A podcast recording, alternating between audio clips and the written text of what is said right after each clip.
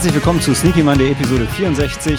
Falsch. Herzlich willkommen zu Sneaky Monday Episode 74. Dieser Film wird im Jahre 2038 verboten.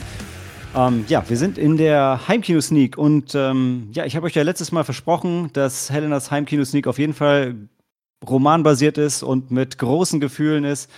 Und ähm, naja, es war nicht ganz romanbasiert, aber es geht zumindest um einen angehenden Literaturstudenten. Es geht auf jeden Fall um Liebe, es geht um Sehnsucht, es geht um Liebe zu seinen Vorbildern, ähm, auch Liebe zwischen Liebhabern, Liebe zu einer Vaterfigur. Es geht um die Sehnsucht nach der Heimat, nach Geborgenheit und nach dem Fliegen. Denn auch wenn der Mond kalt und dunkel ist, denn die Charaktere in diesem Film sind bunt und ihre Passion ist heiß. Es gibt. wow, äh, es, es, gibt, es, gibt, es gibt Bandenkriege, mein Gott. Es ist ja fast eine Geschichte wie Romeo und Julia, nur ähm, auf den beiden verfeindeten Seiten haben wir, wir haben Agenten auf der einen und Piloten auf der anderen Seite, ja. Wir haben. Du meinst Navigatoren. Wir haben Sträflinge, wir haben Agenten, wir haben Liebesbeziehungen zwischen unserem Held Felix Stone, ja, und, ähm, und Jake O'Reilly, der ihm bei jeder Gelegenheit verschlagene Blicke zuwirft und ihm, äh, und ihm nachschmachtet. Und naja, zwischen dem Sträfling Scooter Bailey, der sich in einen ganz besonderen Co-Piloten verliebt und sie gemeinsam ihre Liebe für Geschwindigkeit und Duschen entdecken. Es geht natürlich um den Roland Emmerich Klassiker von 1990. Äh, es geht um Moon 44 den wir heute besprechen wollen. Und ähm, im Anschluss wird Cori uns eine Heimkino-Sneak empfehlen, die natürlich musical-basierend sein wird. Wir werden sehen. Wir werden sehen. Ähm, ja, ihr habt schon ein bisschen Hintergrundgeräusche gehört. Ich bin auch heute wieder nicht allein. Die Cori ist dabei. Hallo, moin moin. Sonst könnt ihr auch keine Heimkino-Sneak empfehlen. Und ähm, ziemlich nah, aber wahrscheinlich doch mit Sicherheit Abstand neben mir ist die Helena. Und hallo. Im selben Haushalt ist noch der Dan. Space is dark and full of terrors. And the moon is a harsh mistress. Ähm, Ina ist heute mit dabei. Hallo. Aus dem fernen Norden die Maike. Moin, moin. Und wie immer Sam. Moinsen. genau, ja, und wir haben es ja schon gesagt, wir ähm, wollen heute über Moon 44 besprechen und ähm, ja, sieben Millionen D-Mark hat Ronald Emmerich damals zusammengekratzt, um sein äh, seinen Abschiedsgesang an, an Deutschland zu schicken. Ach, ich hatte noch so viel mehr schöne Intro-Sachen zu diesem Science-Fiction-Klassiker, an dem sich auch Alien und Blade Runner noch äh, später, Jahre später orientiert haben. Aber ähm, Helena, erzähl du uns doch erstmal, worum es in diesem fantastischen Meisterwerk eigentlich ging. Hm, so, ich dachte, du hättest es schon getan.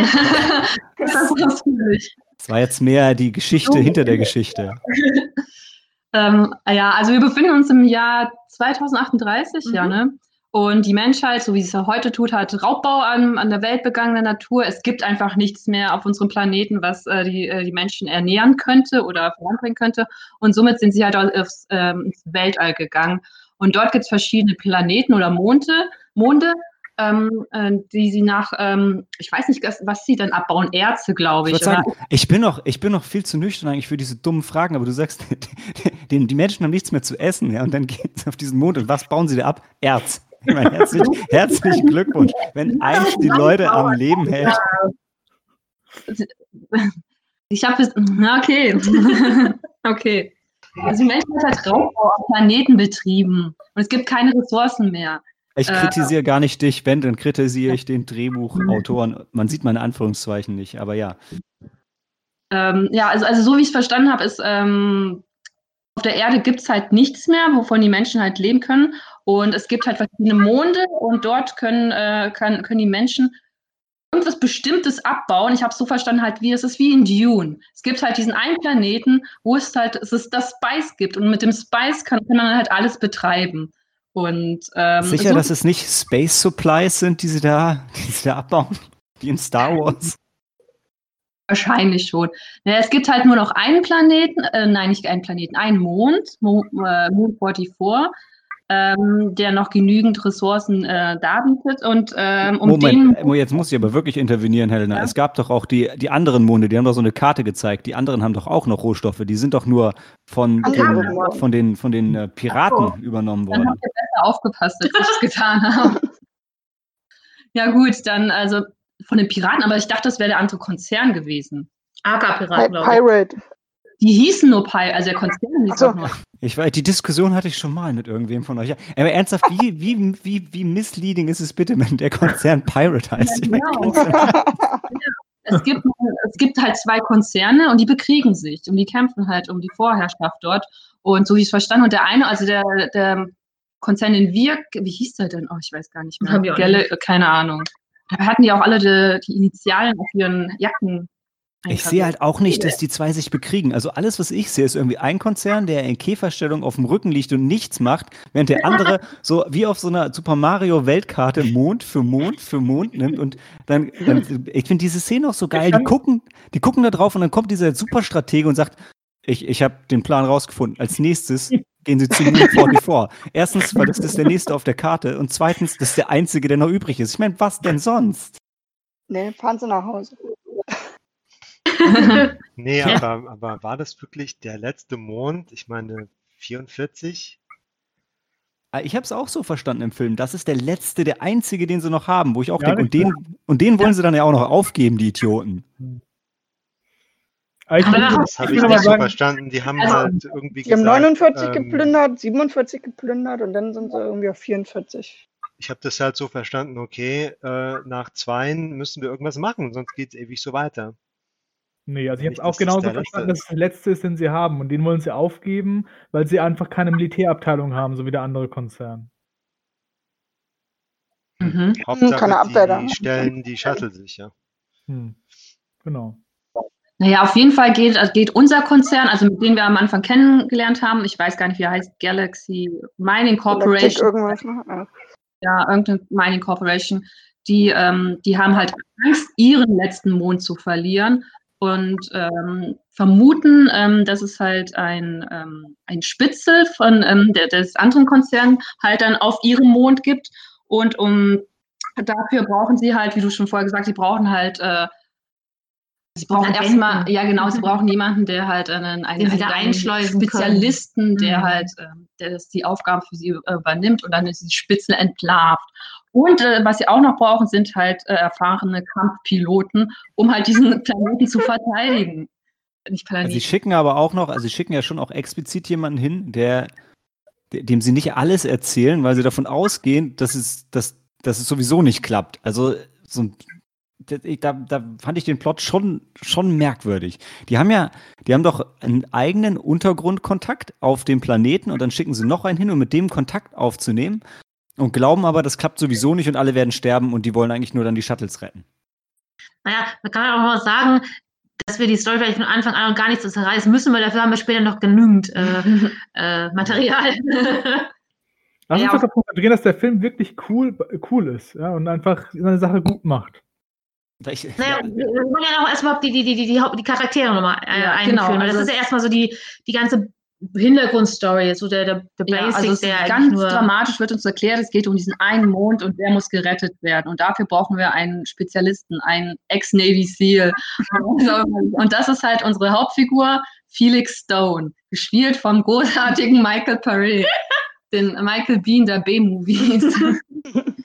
ja, und ähm, genau, den heuern sie dann an und ähm, der muss sich aber als Sträfling, doch der muss sich als Sträfling ausgeben, um dann mit einer Gruppe von, also um eine Gruppe von anderen Sträflingen dann auf den Mond geschickt zu werden, weil die, ähm, weil ähm, es wollen einfach keine Piloten mehr für diesen Konzern arbeiten, soweit ich es verstanden haben, äh, habe. Und ähm, weil die, die Monde oder die, glaub, die Stationen von denen auch immer angegriffen wurden. Also es ist einfach, geht auch darum, glaube ich, dass die Überlebensrate für diesen Konzern oder in für diesen Konzern zu arbeiten, ja. sehr gering ist. Ja. Aber Aber können, wir diese, können wir diese Sträfling-Sache mal kurz besprechen? Ich weiß, ihr wollt eigentlich voranschreiten, aber ich habe das nicht so, so ganz, ganz verstanden. Also, weil diese Sträflinge, das sind alles so Beefcakes, ja? Die sind so, so Profi-Wrestler alle. Und die sind aber auch alle, Ex-Militärs, Malte, Ex-Militärs. genau, aber die sind halt Ja. auch, die sind Ja. aber alle, die sind aber alle Piloten. Mhm. Ja. ja, nicht alle. Nicht Doch, doch. alle. Alle sind Piloten, habe ich auch Die verstanden. haben alle eine militärische Ausbildung gehabt, aber die waren jetzt nicht unbedingt alle Piloten, oder? Ich habe verstanden, die haben alle so einen Flughintergrund, weil sonst wird es dann noch weniger Sinn machen, die da hoch zu. Ja, aber äh, hast du die Typen gesehen? Also von denen, die, die, ich, ich traue denen zu, dass die irgendwie Legionäre waren und so an der vordersten Front mit einem mit einem Morgenstern auf die Gegner einprügeln, aber wie Piloten, das sagt doch jetzt keiner von denen Ich aus. In der Zukunft ist es so, dass jeder Depp Pilot sein kann, weißt du? Dass da sind die wahren Chefs halt die Raumfahrer und Pilot ist halt wirklich der Grunt.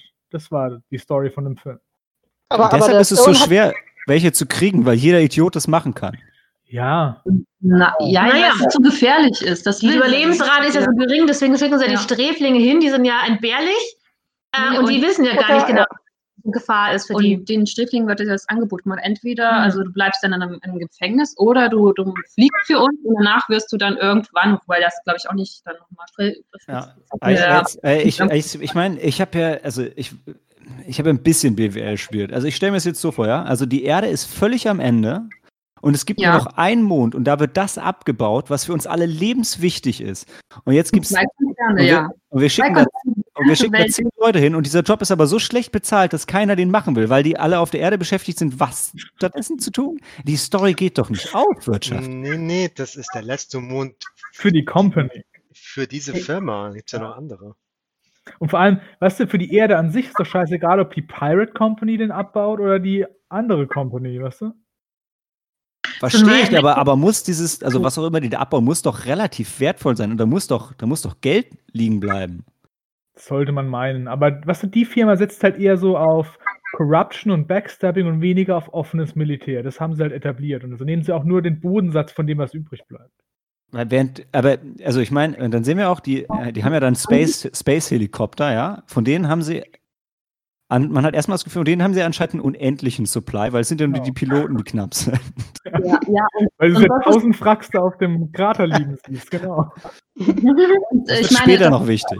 wahrscheinlich ist das auch der Grund, warum die Firma, keiner für die Firma arbeiten möchte und warum die Firma wahrscheinlich als kurz davor pleite zu werden, weil wer schickt denn schon Helikopter? auf den, auf den?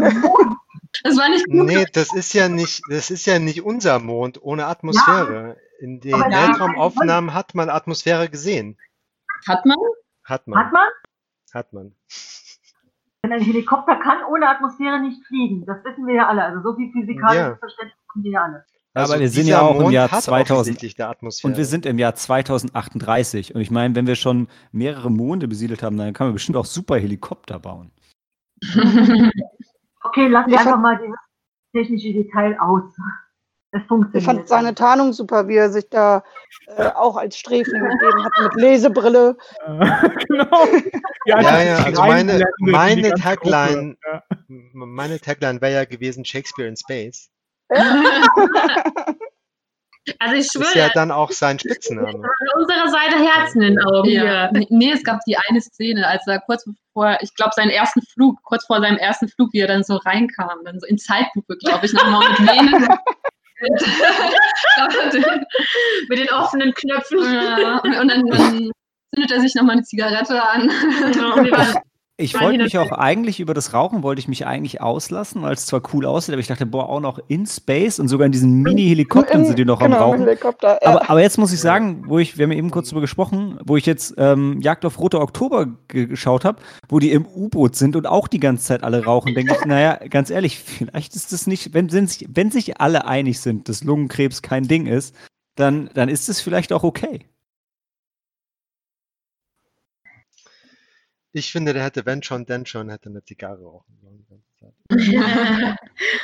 Aber du bist ja als B-Movie-Star, du musst erst mal hocharbeiten, bis du die Zigarre kriegst. Ja, Genau. du kriegst Nur- erstmal nur einfach nur Arnold so einen Nuttenstängel und wenn du besser bist, dann kriegst du irgendwann Zigarillos und dann Da wird ist dann noch, noch weg. Hubschrauber ist doch auch noch ein, ein Anzünder neben den roten Knopf oder was haben sie gesagt, ne?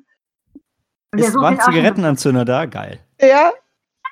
Oder war das einfach ein Exposed Wire? Ah. Ich auch nicht. Vielleicht sowohl als auch. Es wäre toll gewesen, wenn er eine Pfeife geraucht hätte, à la Captain Ahab. Das wäre doch mal ein Klassiker gewesen. Ja, aber dann wäre seine Tarnung ja aufgeflogen. Aber, äh, aber nur, wenn die anderen Moby Dick gelesen hätten. Das ist ja der Punkt. Dann wäre das nur ihr, seinem, seinem Love Interest, dem, dem Jake O'Reilly, dem wäre es dann aufgefallen. Aber da hat er es ja eh schon längst gewusst. Ja, nee, also ich glaube, so das Herzstück ist doch die Gruppendynamik. Eigentlich, das nimmt die meiste Zeit des Films ein. Wir können ja noch mal drauf eingehen, äh, wie ist denn überhaupt diese Crew aufgebaut auf dem Schiff? Ja, das genau. ist ja auch Genau. noch mal Äh, Ah, ja.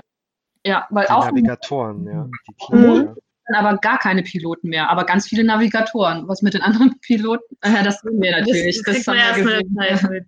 Ja. Und dann nach dem ersten Flug. Ja, nach dem ersten Flug siehst du dann, wo die dann alle gelandet Also das ist, ne, also im, so, so ein bisschen ist es wie in Pacific Rim. Also du brauchst immer zwei, um so einen Space-Helikopter zu steuern. Einen Piloten, der zu Hause sitzt und nur navigiert und Ansagen macht und einen Piloten, der in dem Ding drin sitzt. Es macht zwar alles überhaupt keinen Sinn, warum der Pilot drin sitzen muss und der andere zu Hause, aber ist ja, ist Pilot, der muss drin sitzen.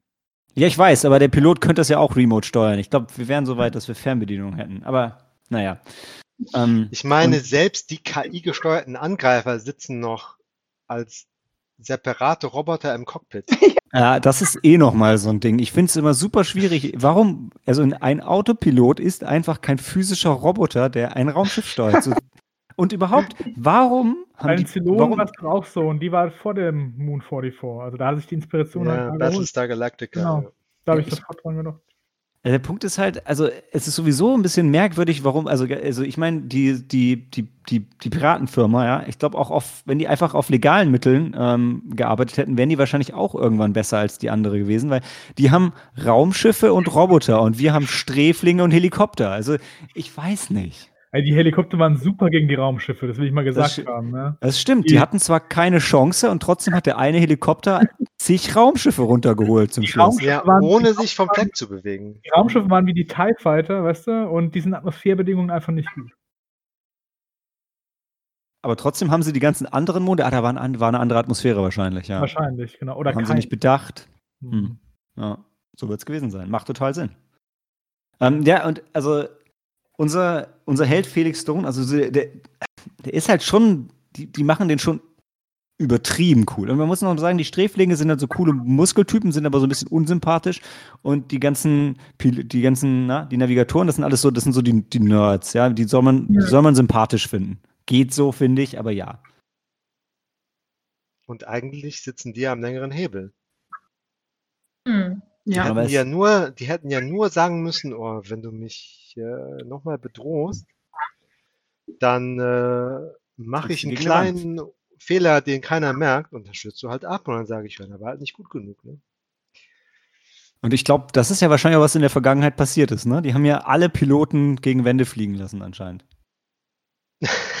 Gut, weil alles heißt, die Sträflinge wollten nicht so genug äh, fliegen. Ich finde es halt merkwürdig, also es geht ja dann schon los, dann macht hier ähm, Felix Stone, muss dann den, den, den Testflug machen. Gefühlt ist er der Einzige, der den macht und alle sind mega überrascht, dass er ihn überlebt. Und, aber kein anderer muss den danach machen. Und dann ist, ah, die Story ist einfach, die, die hört halt sofort auf zu funktionieren. Ich würde aber auch sagen, dass ähm, die, wie häufig diese Helikopter eingesetzt werden, das schien mir eher wie so eine Budgetfrage. Also gerade eben nochmal gegen Ende hin. Äh, sieht man, ist, ich meine, das, das, das wird so ein bisschen als ein Actionfilm ausgeschrieben und dafür kann man ein bisschen sagen, ist da überraschend wenig Action drin. Also gerade mit den Helikoptern, weil die längste Flugszene, die du hast, ist ja eigentlich quasi dieser Testflug und dann halt am Ende nochmal eine längere Sequenz.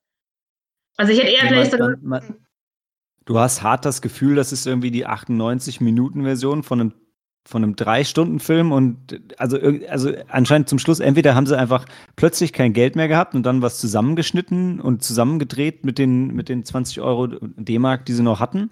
Ähm, oder das Drehbuch war halt von Anfang an scheiße. Also, hm. Ja. Nee, also äh, nochmal zurück zur Gruppendynamik. Die, die Macho-Männer kommen halt rein und machen die Nerds platt, ne, bedrohen die, schlagen die, m, vergewaltigen die in den Duschen. Und die Nerds äh, nutzen alle Mittel außer das Wirksamste, nämlich Mhm. was ich gerade angesprochen hatte. Ja, hallo, ihr seid von uns abhängig. Euer Leben hängt von uns ab, dass wir euch äh, da gut äh, durchlotsen. Mhm. Und Sie- äh, dass, dass ja. die das nicht einmal sagen, das ist äh, un unverständlich. Dann Ja. der, der ähm, eine Typ setzt es dann praktisch ein, aber so ungeschickt, dass es offensichtlich ist, dass er sabotiert hat. Der ist aber auch emotional äh, übermannt, kann man sagen. Weil Ja. das ist ja, also das war auch, finde ich, überraschend für einen Film aus den frühen 90ern. Und ähm, dass der Film auf einmal so eine sehr ernste Wendung nochmal macht, indem halt eben dieser, dieser, dieser Konflikt oder auch halt eben einfach diese Vergewaltigung äh, angesprochen oder dargestellt wird. Also es ist schon, finde ich, für die Zeit fand ich es überraschend. Sowas kann ich jetzt nicht mehr bei Kriegsfilmen oder sowas ähnlichem jetzt nicht einschätzen, aber ähm, hat mich schon gewundert, dass es so dargestellt worden ist. Wir haben nämlich dann auch nochmal diskutiert, wie war das mit dem Homosexualität alleine. Ich Mhm. glaube, bis erst 94 wurde erst in deutschen äh, Gesetzen Homosexualität komplett ähm, aufgehoben, also dass es in keinster Weise mehr verboten war. Und dafür war das eigentlich auch relativ ähm, Ja, also naja, es war ich- weniger Homosexualität. Ich wollte es gerade sagen. als- ja, klar, als, noch ein bisschen an. ähm, als was im Gefängnis halt passiert. Du hast keine Frauen, also füllst du das nächste Loch, was daherläuft. Und es sind halt dann nun mal nur Männer. Also ich würde es auch dem Film jetzt nicht positiv auslegen und tatsächlich, aber wo ich dir, wo ich dir zustimme, Cory, und ich denke, das meinst du auch, äh, es gibt halt, es gibt tatsächlich zwei Szenen im Film, die von der Tonalität halt total rausfallen im Vergleich zum Rest. Weil Ja. ansonsten ist der eher so happy-go-lucky. Und dann gibt es halt diese eine Rapey-Szene unter der Dusche, die echt ein bisschen hart ist und die auch danach, also die, das ist die einzige Szene, die halt halbwegs realistisch aufgearbeitet wird, tatsächlich von den Gefühlen her. Und dann gibt es zum Schluss noch, ähm, ohne jetzt zu spoilern, halt den, den Tod von einem der Hauptcharaktere, der, der relativ blutig ist, während ansonsten, ansonsten im Film eigentlich fast kein Tropfen Blut ähm, vergossen wird. Und das ist halt, die, die zwei Szenen haben für mich halt auch total herausgestochen und eigentlich nicht, sich nicht organisch in den Rest eingefügt. Ne? Mhm. Mhm, Das war außer, aber es war irgendwie hart und hat er auch mitgenommen, fand ich die Szene, wo der vergewaltigt wird. Also, Ja, wo er noch gesagt hat, geh nicht ne, zu aber die den, machen, zu den die machen halt anderen. aber nichts draußen. So wie du gesagt hast, es passt nicht zum Ton des Films und da hätte man mehr, also mitmachen können als, ja. Oder man hätte es halt gelassen. Also beides wäre ja, ja. gut, wäre okay gewesen, aber so war es einfach ein bisschen merkwürdig, aber na, zumindest interessant. Sonst war nicht so viel interessant am Film. Mhm. Ja, jedenfalls dieses andauernde, äh, wie in der Highschool, ne, auf die Schwachen drauf, das wurde, das war zu viel, zu oft. Das hat Ja. einmal keinen diese- Sinn gemacht und mit jedem Mal weniger Sinn. Ja. Diese Maike, du 90er wolltest was Jahre, sagen? Ja. ach, nur zu den 90er Jahre blond gefärbten Stachelfrisuren. Malcolm McDowell hatte sie diesmal nicht. Dafür alle anderen. Das war so ein 90er-Ding, glaube ich, ne? Ja. Ja. Und ich, Und und, ähm, ich dachte, am Anfang wurde etabliert, wir haben nicht genug Piloten, aber unendlich Helikopter. Und Mhm. dann beim ersten Angriff geht nur ein Helikopter raus mit dem Stone drin und alle anderen gucken zu. es gibt auch nur noch einen Helikopter, weil der andere konnte erst damit rausgehen, als der eine wieder da war. Es wirkt auch in den Szenen die ganze Zeit so, als würden jetzt losrennen und ihre Helikopter bemannen, aber niemand macht es. Ja, also, Das Mhm. kann wirklich nur sein, dass einfach auf einmal kein, dass einfach kein Geld für die Effekte mehr da war und das ganz anders geplant war. Muss, weil die sind wirklich so rumgerannt. So, du denkst, jetzt rennen sie los und dann sind sie wieder in der Zentrale. In der Zentrale machen sich auch wieder alle bereit und dann geht aber nur der eine los. Also ganz Und du, du machst es doch in dem Film auch nicht. Du etablierst doch nicht, du hast hier irgendwie zwölf Piloten Ja. und dann fliegt aber einfach nur einer. Das ist doch, so, so, so strukturierst du doch deinen Film nicht. Nee. Ja, am Ende war da auch noch, wo, wo äh, der, der Stone wieder reinkam und, und der andere schon auf ihn gewartet hat, dass er dann reinspringt und Ja. losfliegt. Ne? Anstatt einfach in, anstatt einfach gleichzeitig dann auch loszufliegen. Ja. wir, wir, wir wissen ja, dass Die es viel mehr gibt, ja. auf dem Set. Ja. Und aber auch so sowieso zur, ähm, von der Struktur her, ähm, fand ich auch, also die, ähm, gerade die, die Intro-Sequenz mit, mit Stone, die ist halt richtig cool choreografiert und da gibt es irgendwie so ein paar unterschiedliche Settings. Da gibt es halt irgendwie den, den, den, den, ähm, die, die, die, die Corporate Meetingräume aus Aliens und die Skyline aus Blade Runner und noch so ein paar andere Räume aus Aliens und so weiter. Und äh, das sieht alles richtig gut aus. Und später hast du halt ich musste so ein bisschen an, ähm, hier, Dan, was hattest du uns noch für einen schönen Film auf YouTube gezeigt? Ich vergesse immer wieder mit Absicht den Namen.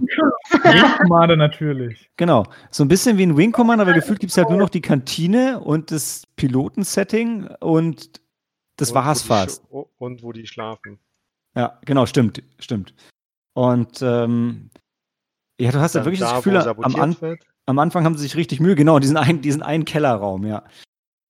Und ein bisschen, ist ein bisschen schade, weil er fängt recht interessant an und lä- lässt dann nach. Ich war, ich war aber trotzdem, ich muss trotzdem sagen, also ich war trotzdem die ganze Zeit irgendwie ganz gut unterhalten. Also Mhm. war, jetzt, war, jetzt, war jetzt nicht schlecht. Und er ist ja auch am Ende nicht wirklich lang. Ja. Ich fand noch, das sah aus, wo die Raumschiffe denn da äh, von den Pirate da ähm, abgekoppelt wurden oder losgeschossen wurden. Das hat irgendwie was hier von Hot Wheels Startbahn gehabt, ne? Ja, Und ich musste auch total an, ähm, an Godzilla denken, also den Roland Emmerich Godzilla natürlich. Weil da gibt es halt auch eine Szene, wo Godzilla so ein, ähm, so ein Helikopter durch die Häuser oder von Helikoptern durch die Häuserschluchten gejagt wird, na, wie man es nimmt, die ihn, die.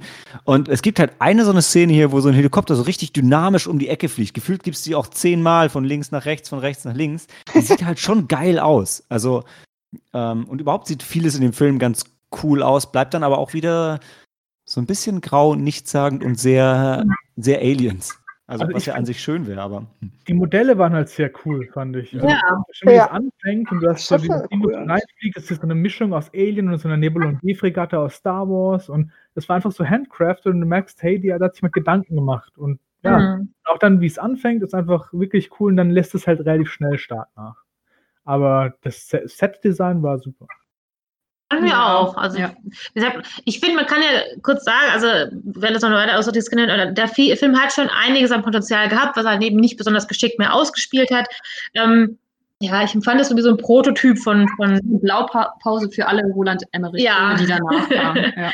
dann haben wir was ausprobiert, hat es nicht geklappt und dann hat er gesagt, okay, dann fangen wir halt immer neu in Hollywood ja, an. In Hollywood, genau. Aber- Aber findet ihr wirklich, dass das die Blaupause für alle Roland Emmerich-Filme ist? Weil für Ja. mich, also ich bin nicht der größte Roland Emmerich-Film, aber für mich sind Roland Emmerich-Filme immer erstens ähm, eine große Naturkatastrophe bei der Städte kaputt gehen und dann viele kleine Charaktere und Geschichten, die gezeigt werden und die dann irgendwie ein Ende finden. Und ich fand halt hier wird äh, es gibt keine großen Schauwerte eigentlich und es gibt auch keine Einzelschicksale, die so richtig beleuchtet werden.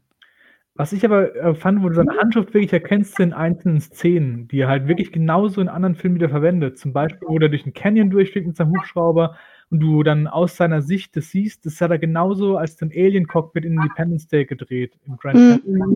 Ja, bin ich, Genau. bin ich, bin ich bei dir. Also Look und Feel von den Serien teilweise schon, aber ich finde halt nicht, dafür ist ja da nicht die Blaupause für seine Filme als Ganzes, sondern, also ja, einzelne Effektszenen bin ich bei dir, ja.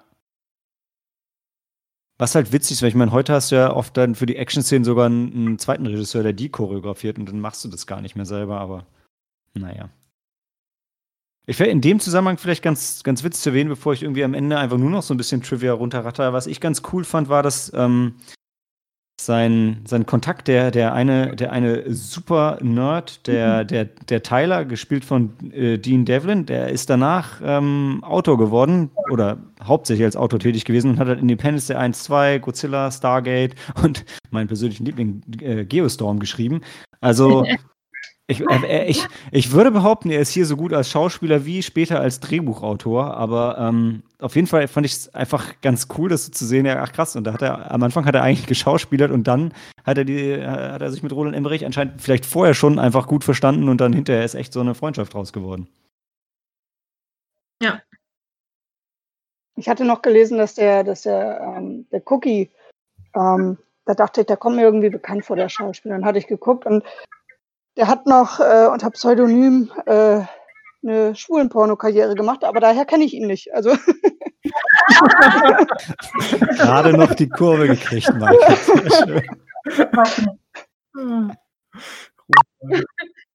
Aber hast du herausgefunden, wo, äh, woher du Äh, kannst? nee, also Aber ich die, die normalen Filme, die, er- die er gemacht hat, die äh, sagt mir jetzt so nichts. Also Aber ich habe auch bei dem das Gefühl gehabt, also äh, wahrscheinlich hat er einfach ein Gesicht, das äh, uns dann irgendjemanden ganz stark erinnert. Also ich habe mir gedacht, das sieht wie jemanden ähnlich aus, konnte aber Mhm. nicht greifen, äh, an wen er mich erinnert. Also ich Ja. kannte ihn tatsächlich aus Fright Night, deshalb habe ich es auch nochmal notiert. Und ich wollte sowieso, ich, ich habe ich hab mir die, die Filme von, von ähm, Michael Paré, ich habe mir die rausgeschrieben, weil ich die so geil fand und weil ich, ich kannte ihn vorher nicht. The Virgin Suicides ist auch noch auf meiner, ähm, auf meiner ja, Watchlist. super. Straßen in Flammen hatte Helena letztes Mal schon genannt und Village of the Damned ist so ein, so ein John Carpenter-Liebling von mir. Aber wie geil ist bitte The True Tale of Old Splitfoot versus the Lesbian Warrior Nuns of the Great White North? Ich meine, wow. Ja, ich meine, dagegen verblassen ja Ninja Cheerleaders und ähm, Bad Moon. Naja, fand ich einfach. Bad Moon und Astro Cop klingt für mich halt wirklich so, ja, okay, das sind die, die inoffiziellen Moon 44-Fortsetzungen für mich. Und ich habe mich gefreut, dass sein Love Interest Jake, Jake O'Reilly, der mir auch ein bisschen bekannt vorkam, dass er Shao Kahn in dem fantastischen Mortal Kombat Annihilation gespielt hat und einen der Punks in Terminator, wo sich ja, äh, so ein bisschen diese, diese Michael Bean-Sache wieder schließt, ja.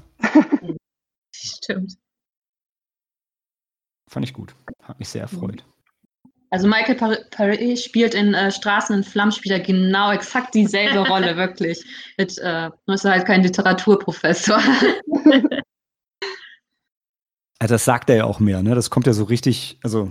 Er ist ja angehender Literaturprofessor. Also, nee, also er, oder, nee, er, ich glaube, er möchte studieren. Ich glaube, der, der Fall, er möchte, möchte aus dem ganzen ähm, Navy SEAL oder was auch immer er war, Business raus und möchte jetzt Literatur, klassische Literatur studieren.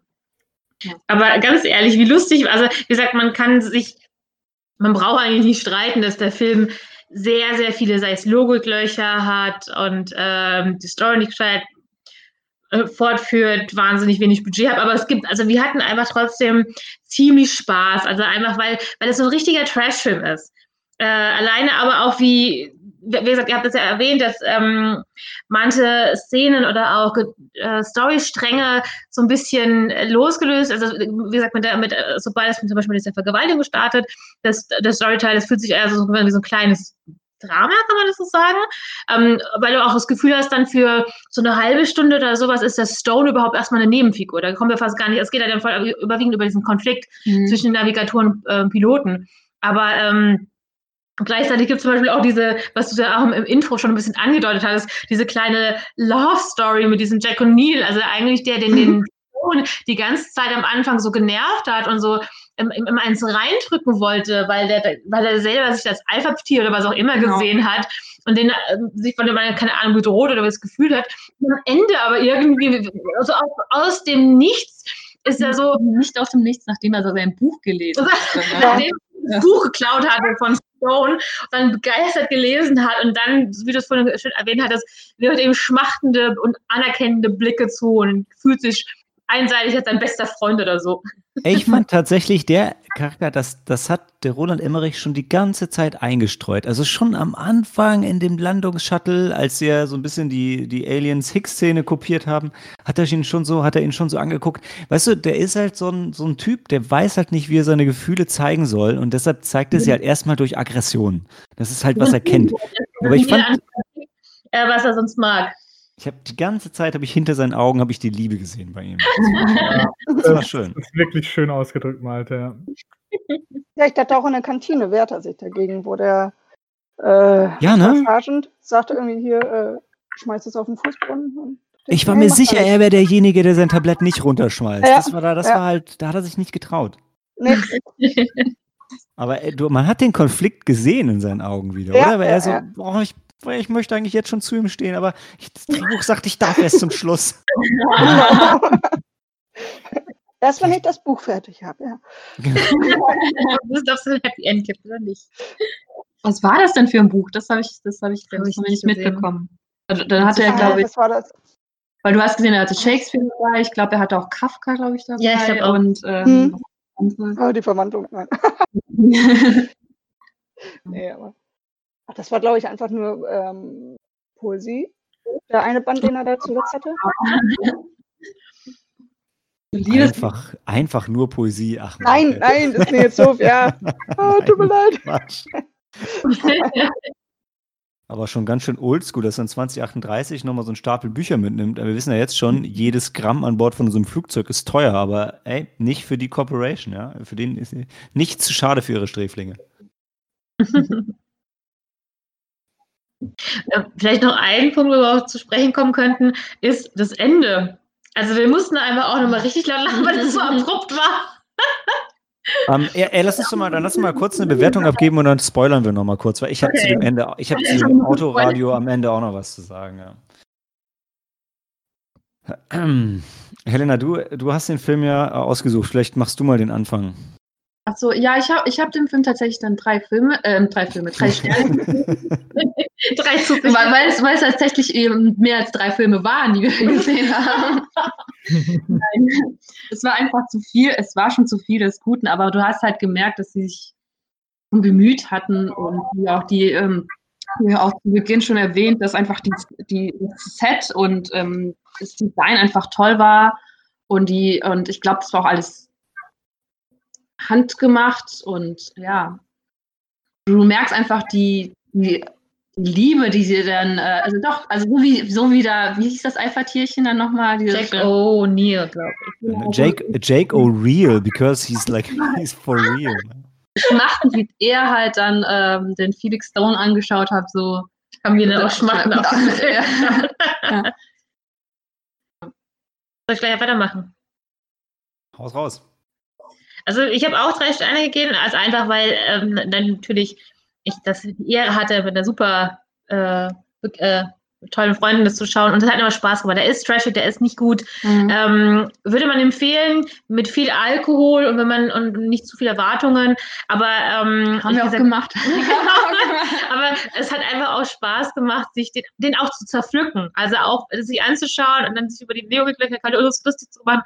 Ich hatte einfach einen sehr schönen, lustigen Abend, auch wenn der Film, wie gesagt, ja, keine Ahnung, gut startet. Also ähm, er hat mir, ich hatte schon Lust auf mehr, in besser halt natürlich. ja. Also der ein paar gute Ansätze hat, er, aber hat sich fortgeführt, aber dafür hatten wir unseren, unseren Spaß mit. Auf jeden Fall, ja. Dan. Also ich gebe ihm fünf Sterne. Ich finde, es ist so ein Stück Kindheitserinnerung und jeder muss den einmal im Leben gesehen haben. Jeder Mensch auf dieser Welt, dass er weiß, was 2044 hier abgeht. Bevor er 2038 verboten wird. Also hier, ihr sputet euch. 38 hat der Film gespielt, aber 44 ging die eigentliche Katastrophe los, ja. Aber 2038 wieder verboten, deswegen. Hm.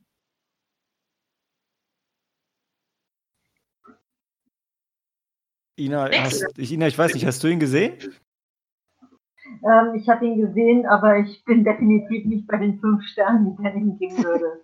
Ich bin wirklich, ich bin, ich bin bei zwei Wohlwollenden, wirklich für die Mühe, die sie sich gemacht haben. Aber bei, bei vom besten Willen drei, nee, bei drei bin ich nicht. Da, äh, dafür war, war mir dann einfach doch zu viel Ungereimtheit drin. Ich kann die Argumente, die Cory vorgebracht hat, ähm, kann ich verstehen. Ähm, sicherlich auch eins der ersten Werke, ähm, der Regisseur noch nicht so erfahren, der Drehbuchautor eventuell auch noch nicht so erfahren. Äh, daher, also wirklich wohlwollende zwei Sterne, einfach für die Mühe, für die interessanten Ansätze, aber nicht mehr, also von meiner Seite. Maike, bei dir? Hm, zweieinhalb. Also ich fand ihn, er hat auch, auch schon oft gesagt, weil es hat Spaß gemacht, den zu gucken und, und war auch witzig und ich habe ihn mit meinem Mann geguckt und äh, er hat das Grinsen aus dem Gesicht nicht bekommen. Sehr cool. Genau, aber, aber ähm, so, ja, für mich waren zweieinhalb. Also kann man gucken, muss man nicht, ist voll okay. Ja, bei mir kommt er auch bei, bei drei Sternen raus. Ich bin mir, ich bin halt so ein bisschen hin und her gerissen. Ich bin mir nicht sicher, ob das wirklich für alle so ein, so ein, so ein Labor of Love war, wirklich. Also, man kann drüber streiten, aber also für mich hatte Malcolm McDowell nicht so richtig Bock bei dem Film und hat seine Szenen halt einfach so, so runtergespielt, so wie Malcolm McDowell. Also, dass er, man ist ja jetzt vielleicht nicht so überrascht, er ist keiner von den, ähm, von den Nerds und er ist auch keiner von den Sträflingen. Was könnte seine Rolle in diesem Film sein? äh, Ja, als, als, ja, vielleicht war ein bisschen traurig, dass er mal wieder so eine Rolle spielt. vielleicht wollte er halt den angehenden Literatur. Ja. ich sag mal, das hätte er wahrscheinlich ähm, aushandeln können, wenn er gewollt hätte, ja? Hätte er für dieselbe Ja, Gage. ähm, Oder irgendein Love Interest. Aber hat er, Wir haben vergessen, dass es noch eine Frau auch gab. Äh, ja, Ja, Aber aber eigentlich zwei. Also die, die erste, die sieht, sieht man ja in dem Meetingraum. Ach, die arbeitet so, natürlich. ja, stimmt. es gab eine auf dem Mond, also in dem Meetingraum Ja, war, saß eine Frau dabei, ja. weil die haben ja auch eine Quote in der Zukunft. Die ist, eine Frau muss beim Board of Directors sein, ja. Das ist eine, ist eine geringere Frauenquote, als was wir uns heute erhoffen für 2038, aber so ist es halt. Ähm, nee. Also, ich fand den Film auch, auch cool. Also, ich, ich hatte für mich ja vorher, ich letzte Woche, glaube ich, auch schon gesagt, halt so auf dem Schirm, er irgendwie Roland Emmerich hat noch ein so ein krasses deutsches Ding gemacht, bevor er dann nach Hollywood gegangen ist. Und ja, einfach, dass so ein Film aus Deutschland kommt, also heute wird man sich ja freuen, dass Genre-Kino von hier kommt, ne? Ähm, dafür finde ich es auch, auch cool, aber man muss schon Bock auf Trash haben. Also, ja, ja keine. Frage. Und ich glaube, wer, wer nicht so richtig Bock auf Trash hatte, war wahrscheinlich Sam, oder? ja, ich würde den noch nicht mal als gut genug für Trash einstufen. Aber warum? Weil die Gruppendynamik einfach überhaupt zu doof ist. Also ich kann darüber gar nicht äh, kohärent sprechen. Ähm, nee, also das ist äh, bestenfalls ein Studentenfilm, halt irgendwelche irgend, irgendwelche 17-Jährigen dachten, oh, Alien ist geil, Aliens ist geil, Blade Runner war cool, machen wir doch auch sowas, was so aussieht. Wir wollen einfach ein paar Raumschiffe basteln und die cool in Szene setzen. Und den Rest, nee, der funktioniert ja. überhaupt nicht. Und da ähm, da habe ich halt die Liebe gespürt, weil so ein Film, so einen Film würden wir auch machen oder also ja. weil wir, also wir, können ja nicht alle äh, ein Damien Chazelle sein. Also tut mir leid.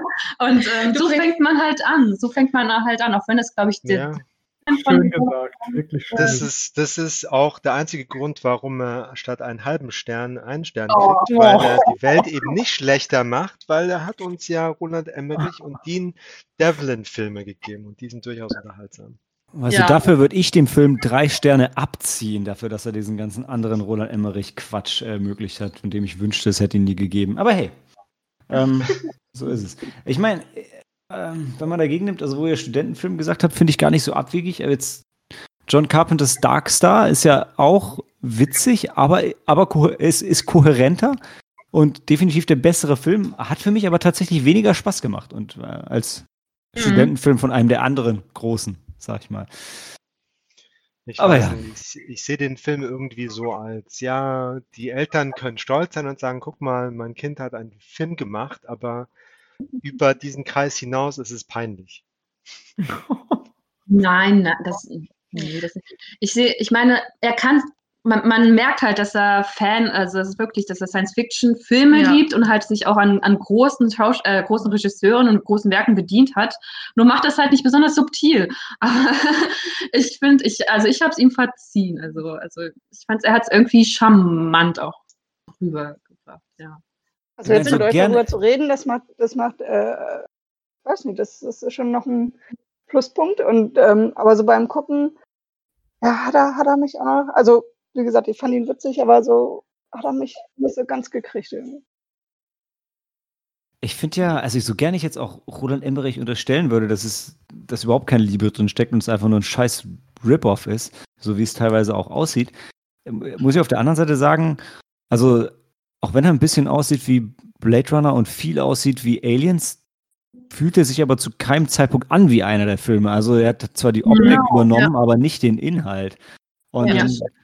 Dann, denke ich doch, also denke ich tatsächlich eher in Richtung Hommage, auch wenn, wenn ich wirklich nicht weiß, ob man ihm da nicht vielleicht Liebe unterstellt, wo doch Berechnung da war, weil ich Ronald Emmerich eigentlich nicht als ein Liebhaber des, der, der Craft des Filmemachens sehe. Aber ja, ich weiß ja, nicht. mehr. Ich glaube, jetzt ist es einfach nicht mehr. Ich, ich könnte ja, mir schon vorstellen. Aber was, was ist passiert ja. zwischen Moon 44 und was kam als nächstes nicht Stargate? Äh, okay, Stargate fand ich noch ganz okay, muss ich sagen. Aber nee, Quatsch, dann kam doch erstmal ähm, uh, Universal Soldier. Okay, der war super. Ja, ich habe nichts gesagt, ich weiß auch nicht. ich möchte Universal Soldier sehen, verdammt. Hätte Saturn nur meine Blu-ray nicht ver, versch Naja, lassen wir es. Ähm, oh. Okay, also äh, äh, ja, drei Sterne und dann jetzt hier, Spoiler, Leute. Ähm, also ich, ich, ich fange mal an. Was ist diese Scheißszene mit Malcolm McDowell und, dem, und der Autoradiobombe? Die, die, die, die Felix Stone, die sind in diesem scheiß Fahrstuhl und dann hat er die und dann hat Stone die und dann hält er die fünf Minuten in der Hand und die beiden gucken sich an und dann, dann drückt er sie wieder Malcolm McDowell in die Hand, geht raus und dann explodiert er. Ich meine, was denn das? Ja, ich dachte, der dreht auch immer das Display zu sich und dann wieder zurück und dann so, guck doch mal, du hast keine Zeit mehr. Ich dachte, der will ihn dazu bringen, das zu entschärfen. Ja, das dachte ich auch, genau. So, er macht ja auch nichts, die stehen einfach nur da und es ist keine Interaktion. Und dann siehst du draußen mir die andere Szene im Helikopter. Nichts daran hat Sinn gemacht. Wirklich. Ich fand das, äh, das ähm, Deus Ex Machina Radio mit den Drogen drin am besten. Ja. Weil da, wo die Batterien hinkommen, sind die Pillen drin gewesen und es hat trotzdem funktioniert. Mann, das ist halt die Zukunft. Es braucht eigentlich gar keine Batterie mehr. Das ist ein extra Drogenradio. Ach so, du meinst, das ist nur so eine Boombox-Hülle und der hat eigentlich einen Raspberry Pi drin, oder was? Ja.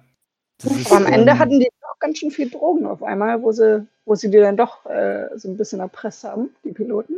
Genau, diese Erpressung war die so geil. So äh, in dem Moment würden sie sich doch alle auf die Nerds stürzen und denen die Drogen aus, den Hand, aus der Hand reißen. So, und jetzt? Ich, ich fand aber das Anti-Drogen-Statement in dem Film geil, als der hingeht und versucht, mit den Drogen zu dienen, sagen so, hey, wir sind doch keine Junkies. Ja, genau. Weißt du, nur weil die Sträflinge sind, sind die keine Junkies. Die sind vielleicht alle so ein bisschen Ja, ja, rapey ja. und so, aber die sind keine Junkies. Genau. Da muss man klare Grenzen ziehen. Ey, Ja. das fand ich voll schön, weil die einfach mit Klischee, mit dieser Klischee-Erwartung gespielt haben. Das hat mir gefallen. Nachdem der Cookie den einen da vergiftet, benimmt er sich auch so ganz unauffällig, ne? Ja. Oh, ja. mhm. Oh Mann. Vor allem, ey, gefühlt waren auch eh nur zwölf Leute auf dieser Basis. Das hat mich auch so ein bisschen fertig gemacht in dem Film irgendwie. War halt alles automatisiert. Ne? Du brauchst halt einfach nur Krieger, ähm, Navigatoren und die äh, Chefs als Crew. Ja, und eigentlich könntest du doch offensichtlich diese Krieger auch, also ich meine, die, die Pirates haben ja Flugroboter und Raumschiffe. Verdammt. Ja, aber das ist halt wirklich so ein Ding, du musst den Investoren, den Aktionären ja zeigen können, wir machen was für Verteidigung, weißt du? Nachdem du irgendwie sechs andere Monde verloren hast. Genau. Dann schickst du halt- die, die Elite-Sträflinge hin und lässt ihnen einen Helikopter. Weißt du, die Genau. hätten noch, die hätten einfach noch irgendwo so, ähm, so ein Adlib Voice-Over-Ding machen können. Äh, scheiße, wir haben keinen Treibstoff mehr, wir können uns nur noch, nur noch einen Helikopter rausschicken. Also irgendwas. Irgendwas, warum auf einmal nur noch einer fliegt. Mhm. Schon merkwürdig. Und ich habe auch sowieso das Gefühl gehabt, so ein bisschen, naja, also das lag aber auch einfach an den wenigen Sets. Die Szenen waren auch so losgelöst voneinander. Und äh, deshalb musste ich so an, ähm, an Wing Commander denken, weil ich das Gefühl hatte, so, jetzt kommt wieder die Kantinenszene, jetzt kommt wieder die Szene im Lagerraum, jetzt kommt wieder eine ganz lange Helikopterszene, wo wir, wo wir immer wieder denselben scheiß Canyon lang fliegen. Ähm, Richtig.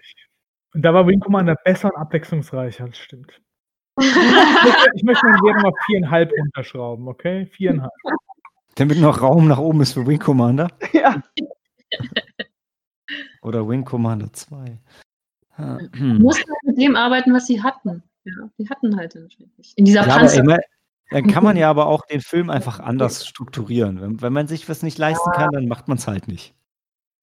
Aber ich fand Aber- die Außenaufnahmen von deren Raumschiff, äh, also wie das immer da, also es sah ganz cool aus, wo es kein Ende gefunden hat. Du meinst die, du meinst die, die, die Aufnahme von der Sulako aus Aliens, die sie eins zu eins rüberkopiert? Ja, genau. Hey, das war eine kleine Frau. Ja. Airship Pirate. Airship Pirate, ja. Ist schon irre, wie Ridley Scott und James Cameron sich von ähm, Roland Emmerich haben inspirieren lassen für ihre Filme. Das ist schon krass, echt. Mhm. Naja, ich weiß.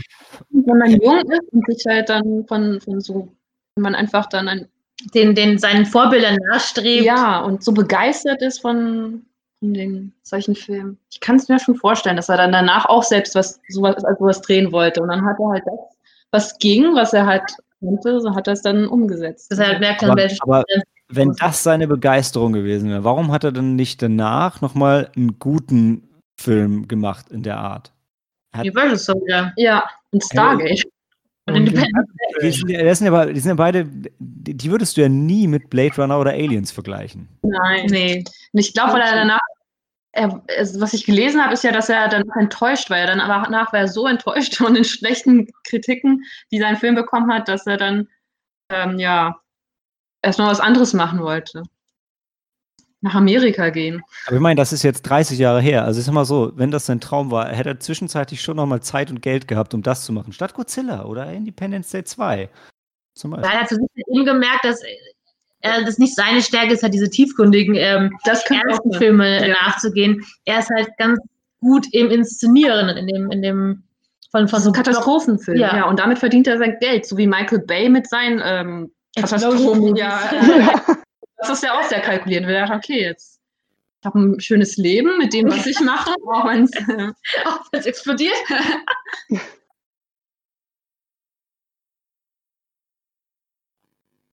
Ja, hm. weil ich jetzt, ich sehe jetzt den Vergleich mit Michael Bay ist jetzt nichts, wo ich sagen würde, ach ja, stimmt, wenn Roland Emmerich wie Michael Bay ist, dann ist er ein richtig cooler Regisseur.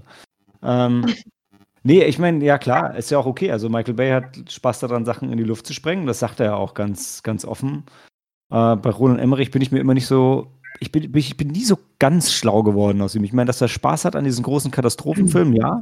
Aber ja, eben, ja, Also wir haben ja gerade eben schon festgestellt, ähm, dass äh, du gesagt hast, du siehst wenig Liebe in seinem Werk. Und ich glaube, was man bei ihm immer mehr sieht in seinen Filmen, er will die Welt einfach zerstören. Ja? Das ist eine Entwicklung, die er durchmacht. Erst ist es nur Moon 44 und jetzt ist halt irgendwann die ganze Welt und das ist halt schon sein Anspruch. Ich meine, gerade auch ähm, Independence Day von ihm, ähm, da geht ja auch so viel. Also ich, ich meine mich noch zu erinnern, ähm, dass gerade die Szene, wo zum Beispiel das Weiße Haus implodiert wird, also angegriffen wird, das war ja für die damaligen Verhältnisse auch ein No, natürlich zum einen das Weiße Haus, also das zu, äh, zu sprengen. Und ich glaube, da, gab es irgend so eine Geschichte, dass er bei einer ähm, Aufführung in Amerika dann auch, ähm, keine Ahnung, Bill Clinton damals als Präsident, also so die, die, die Vorstellung, wo er sich das angeschaut hat und dem war es richtig unangenehm, äh, in seiner Nähe zu haben, wenn er gerade seine Heim, sein Haus da in die Luft sprengen ließ. Also der hat für Explosionen, also er ist halt eben nicht der Regisseur für die, wie gesagt, die tiefgeründe Kost, sondern eben für die leichte, äh, actionreiche Kost. Wobei hat Roland Emmerich nicht vor ein paar Jahren auch ein Shakespeare-Stück verfilmt oder das so? muss ich Ja. nachschauen. ja, hat er gemacht, hat er gemacht. Dass ich nochmal was, was anderem Ano versuche. Anonymous hat er gemacht. ne? Anonymous, ja, genau, ja. Ah. Und war der gut? Also die Briten sagen nein, aber Maike sagt ja. Oh.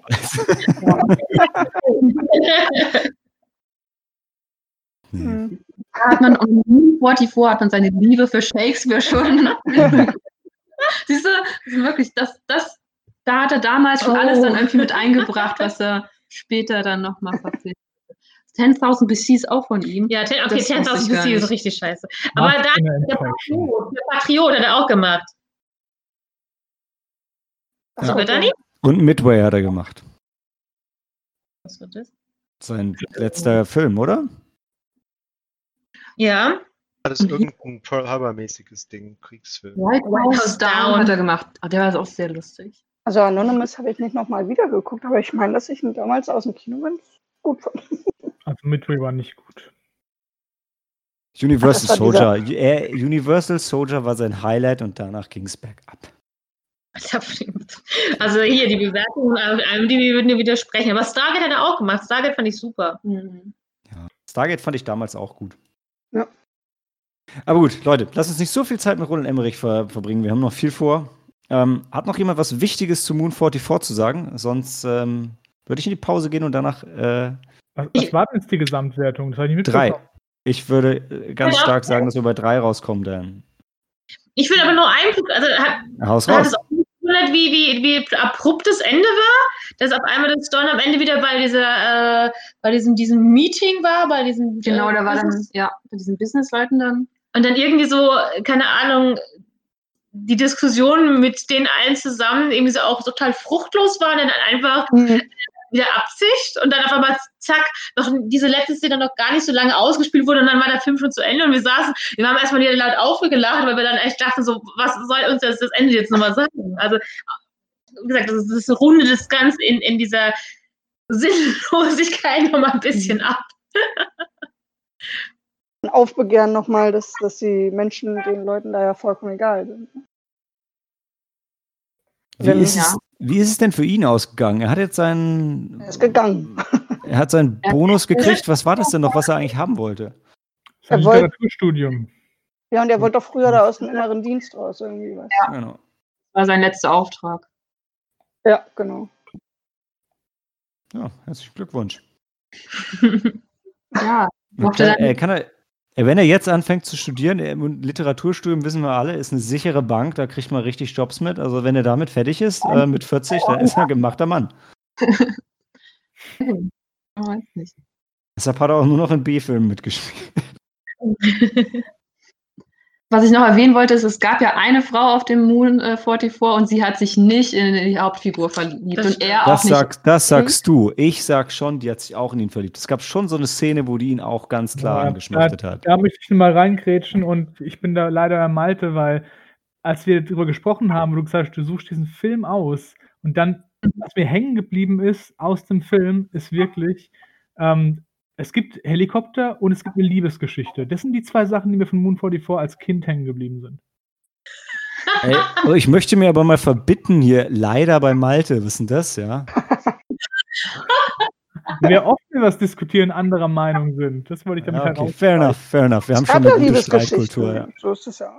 ja, ich sag ja, der Film war voller Liebe. Ja, Also von dem her, ich sage auch, sie waren in ihn verliebt und für mich als der, der kleine Dan, der wusste, es gab eine Liebesgeschichte zwischen, der Ma zwischen dem Mann und der Frau. Das war einfach. Okay. Und er legt ja am Schluss den Arm irgendwie um sie, da ist doch völlig klar, dass die dann zusammen eine Zukunft Ja. haben. Ja, nein, das war, das war mehr so ein, so ein, so ein Schulterklopfen. Kuppelhaft. Nee, Ja, nee, nee, nee, das war das, das, war das Kinderfilm-Äquivalent von der Hochzeitsnacht schon. So ja. sieht es. Genau. Das hat das Ganze, das hat die Hochzeit besiegelt. Aha, okay, ja. Umlegen. Der andere, der andere da in der Dusche vergewaltigt worden ist. Aha. Ja. Ich sag ja, das war eine andere Form von Liebe halt. Eher physisch. Okay. Nope. Das sollte einfach auch zeigen, Sex außerhalb der Ehe ist nicht okay. Ja. Oh. Ja, und ohne Einverständnis beider Seiten ist auch schlecht. Auch wenn seine Augen Ja, Ja sagen. Hm. No. Für mich kam das nicht so. Nee.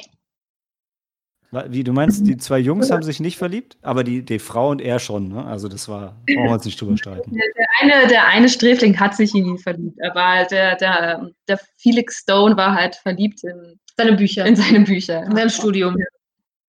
Und seine Freizeit. Ich glaube, ich glaub Stone, also der wäre auch erweicht für den Uriel. Schon. Also zum Schluss, als sie sich vor dem Helikopter verabschieden. braucht, um mehr Bücher gemeinsam zu lesen, dann bestimmt. Nee, ich sehe das so. Ich kenne ja Straßen in Flammen, Streets of Fire, und er ist einfach weitergezogen zu seiner Freundin, die halt dann in der nächsten Stadt äh, lebt und die halt seine Hilfe braucht. Ja, seine Hilfe braucht. Da schließt der Film für mich dann ab, beziehungsweise. Also in Rampage später ist er dann gestorben. Das war dann sein Ende, ja? Aber ich finde, der Film zeigt doch dann am Ende auch wieder wirklich schön, du musst das Leben nutzen, es ist viel zu schnell vorbei und er hätte gerne sich ausprobiert mit seinem Sträflingskumpel, aber es kam nicht dazu, weil sie einfach sich das beiden nicht eingestehen konnten rechtzeitig. Das hast du schön gesagt. Ja. Und deshalb hat er dann die Frau genommen. Ist aber auch irgendwie schäbig, oder? Nein, der Kinder, der hat gedacht, er hat die Frau genommen, aber hier hat er es natürlich nicht gemacht, in echt. Da ist er dann, wie gesagt, ähm, ist für die Gerechtigkeit eingetreten. Ja. Und dafür, dass er entlassen wird und sein Studium anfangen darf. Ja, genau. Mhm. Er hat seine ja. Träume gelebt, so kann man es dann ausdrücken. Er hat sein, sein Sträflingskumpel dazu gebracht, seine Träume dann wirklich zu leben. Das, was ihm wichtig ist, zu machen. Ja, genau. Die haben sich halt zu einem falschen Zeitpunkt getroffen, ja. Sein Opfer war nicht umsonst am Ende. Aber besser wäre es, wenn sich jemand anders geopfert hätte, einfach. ne? Aber so war die Story nicht. Das stimmt. Wie das Leben sie schreibt, ja. Oder, oder Tyler. Äh, nee, Dean Devlin. Egal. Ähm, also, Leute, äh, wir wollen jetzt Coris Heimkino-Sneak hören und ähm, drei Sterne für die. Ah, drei Sterne für den Mond. Naja, egal. Bis gleich.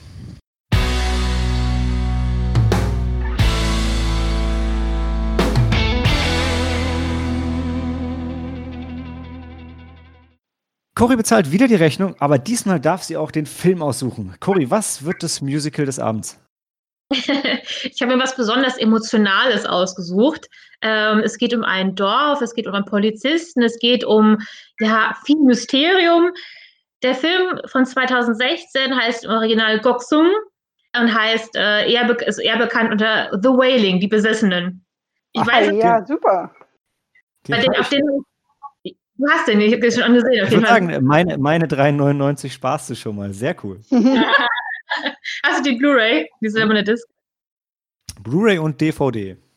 Wow. Ja, ich habe den Film ich schon seit längerem Lust und ähm, nachdem, ich glaube, war nicht doch sogar dieses Jahr noch die Oscars mit, mit äh, Parasite? Ja.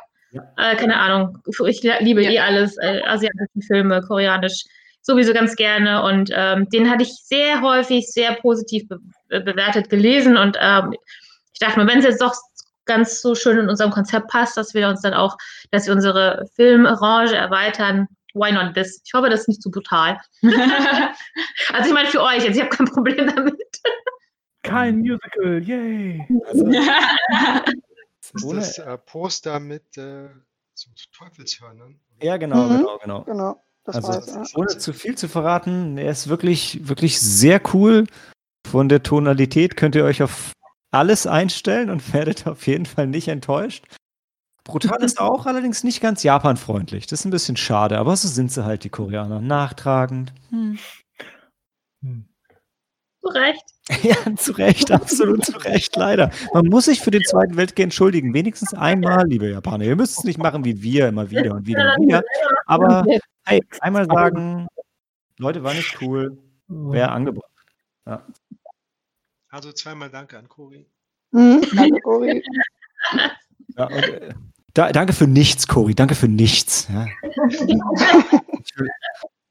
Nee, also, Aber das heißt- Film empfohlen Ja. anscheinend. Also, Das heißt, ich kann nochmal schicken an Maike, äh, Malte nicht, Helena und Sam. nee. Ja.